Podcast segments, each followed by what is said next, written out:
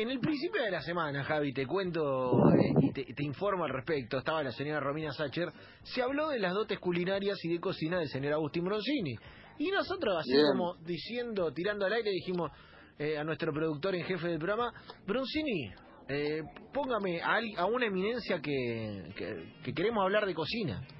¿Y sabe Bien. lo que hizo Broncini? Lo mejor que puede hacer un productor.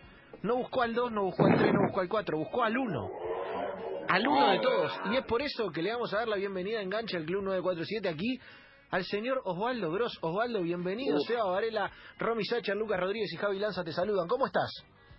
Hola, buenas tardes, ¿cómo están todos ahí? Bien, bien. La verdad, con un poco de vergüenza porque nosotros arrancamos esto como un juego para para que un para que un pastelero nos ayude a hacer una pasta frola, eh, al menos que lo ayude nuestro productor, y te tenemos a vos que es como pedirle a Maradona que te enseñe a patear la pelota. Está, eh, estás para mucho más, ¿me entendés? No, todo es importante, de lo básico a lo más moderno. eh, eh, Osvaldo, eh, a ver, eh, ¿sabés que, que en esta cuarentena, que, que, bueno, ya no es tan cuarentena, pero que eh, de alguna manera nos cambió la vida a todos, el cocinar se hizo, se hizo carne en la gente? Es como que eh, hubo una cosa de animarse mucho más. No sé si lo sentiste, si viste que el interés por, por el laburo de ustedes, que ya era un montón, creció más. Sí, yo creo que creció mucho hasta, desde, desde el inicio hasta el final de abril, te diría.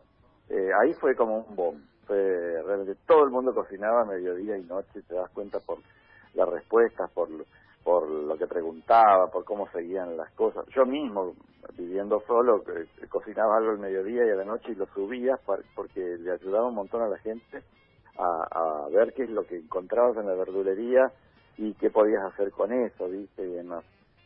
Pienso que a partir de el día de mayo ya eh, el interés fue el normal.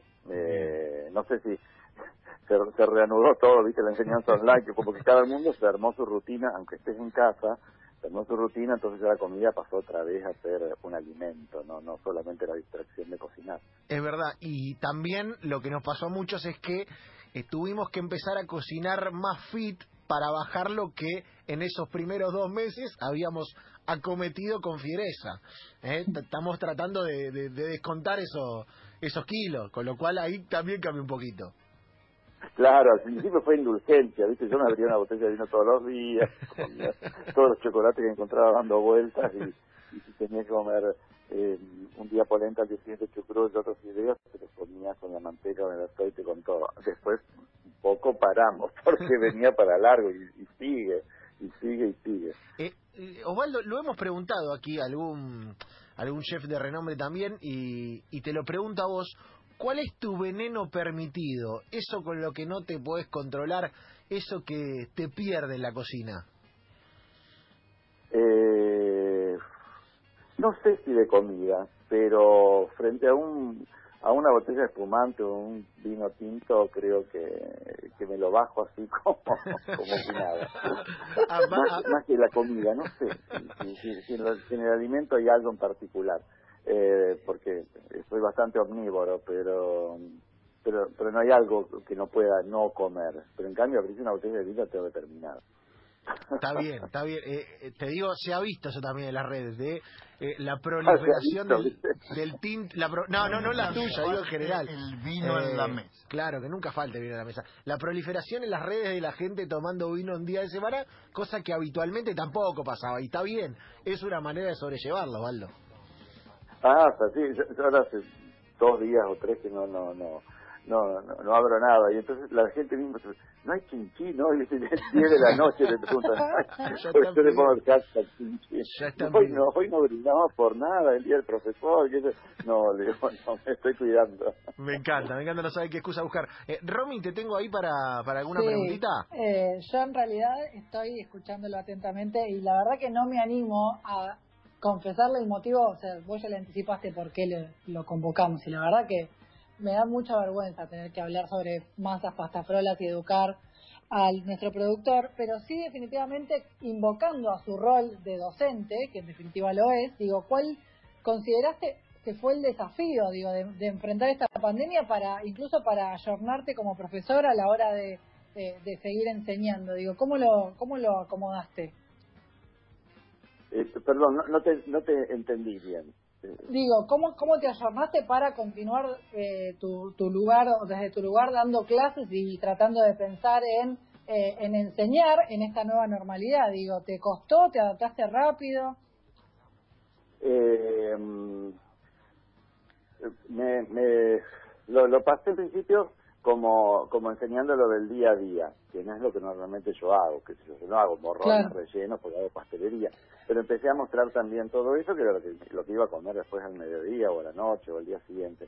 Y me divertí un poco y de paso me, me creaba una obligación de hacerlo. Y después eh, lo que hice fue, bueno, abandonar un poco todo lo que era más más moderno y que lleva un montón de ingredientes y todo y tratar de hacer cosas un poco más simples eh, porque era lo que lo que lo que lo que más había en el mercado para conseguir y todo viste por más que disponía de tiempo para para usar eh, por ahí los ingredientes no, no estaban no cuestan una fortuna no se consiguen más entonces empecé ahí.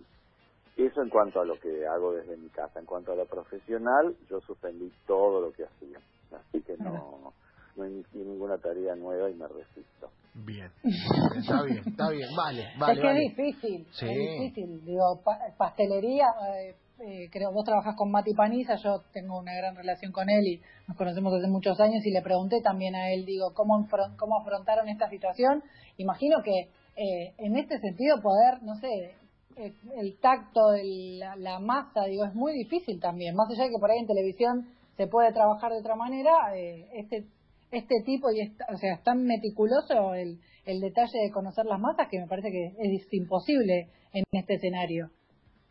Sí, y también pasa por un poco, mi realidad desde los últimos cinco o seis años es que yo doy clases en, desde, no sé, de Miami a Ushuaia, en distintos países y demás. Entonces, mi actividad, más allá de, de, de dirigir la parte de pastelería en el viaje en el Instituto Argentino de Gastronomía, es dar clases para, para gran público. Entonces, eh, yo cuando el día que se empezó todo esto, yo tenía programado clases en México, en, Nueva York, en eh, Asunción del Paraguay, en Montevideo, en Santiago de Chile. Todo, eso se fue a la merda, todo. Entonces, la actividad se cayó toda, no es que iba a la escuela a hacer la clase de pasta frola, ponele, sino que tenía todo eso armado, todo ese circuito armado vía eh, vuelos, hoteles, qué sé yo. Entonces, frente a eso, mi postura fue, no hago nada.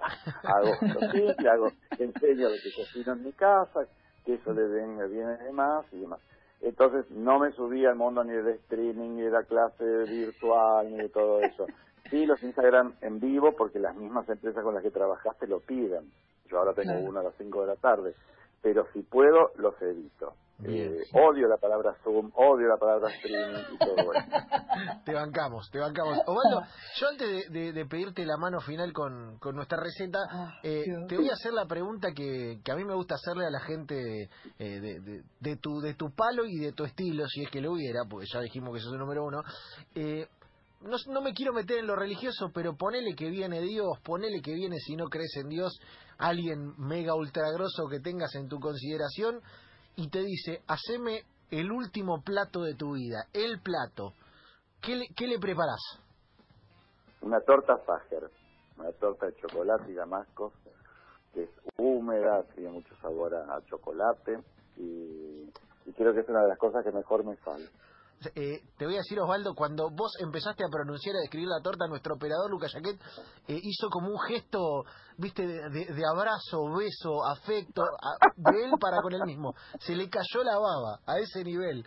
Así que imagínate si en la descripción estamos así, lo que sería en vivo. Eh, y ahora sí, Osvaldo, yo te iba a pedir para el final.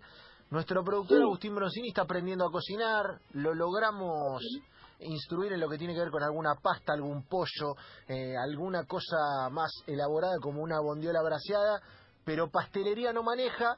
Nosotros le tiramos la idea de hacer una pasta frola porque por ahí creo que es un grado de dificultad un poco menor que, no sé, batir unas claras, pero vos me dirás, ¿podremos ir por ese lado? ¿Lo ves? Que, que es algo como para alguien que está arrancando. Sí, una pasta frola puede ser, sí, sí, una pasta frola puede ser. Eh, eh, tiene que animarse a, hacer la masa y, y, y después, bueno, enfriarla antes de, eh, de empezar a, a, armarla, ¿no? Porque cuando vos haces la pasta flor, normalmente haces algo que es muy simple, que es mezclar la manteca, azúcar, huevos o yemas según la receta que use, y después le tira la harina con el polvo leudante. Y le pone la el limón y la vainilla. Entonces va a ser una masa. La haga más o menos bien, después va a salir en el horno, no es tanto problema. Pero es importante que por lo menos esté una hora en la heladera que descanse. Para poder después hacer tiritas y todo lo que quiere hacer, porque si no, no le va a salir nada. Y mientras tanto, lo que puede hacer es buscando en el molde, mantejándolo, narinando y ablandando el dulce de membrillo de batata que le vas a poner.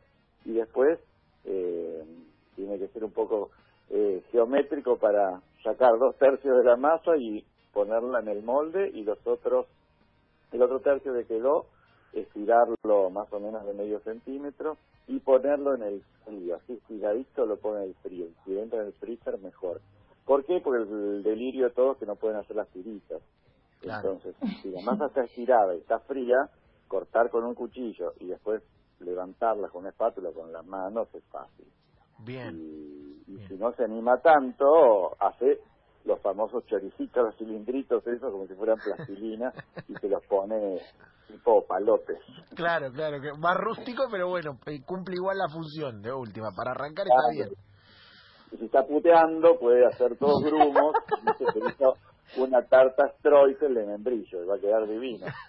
me encanta, me encanta.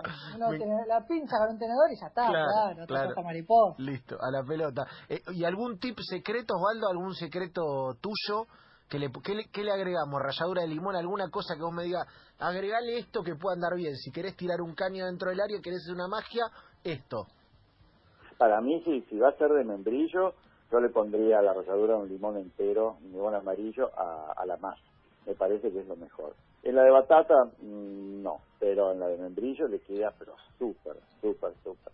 Bien. Y, me parece que sí. Y, y digo, el secreto es un poco este, que la masa descanse. Entonces después va a crecer, va a estar bien, realmente está bueno. Eh, ¿Sí, Romy?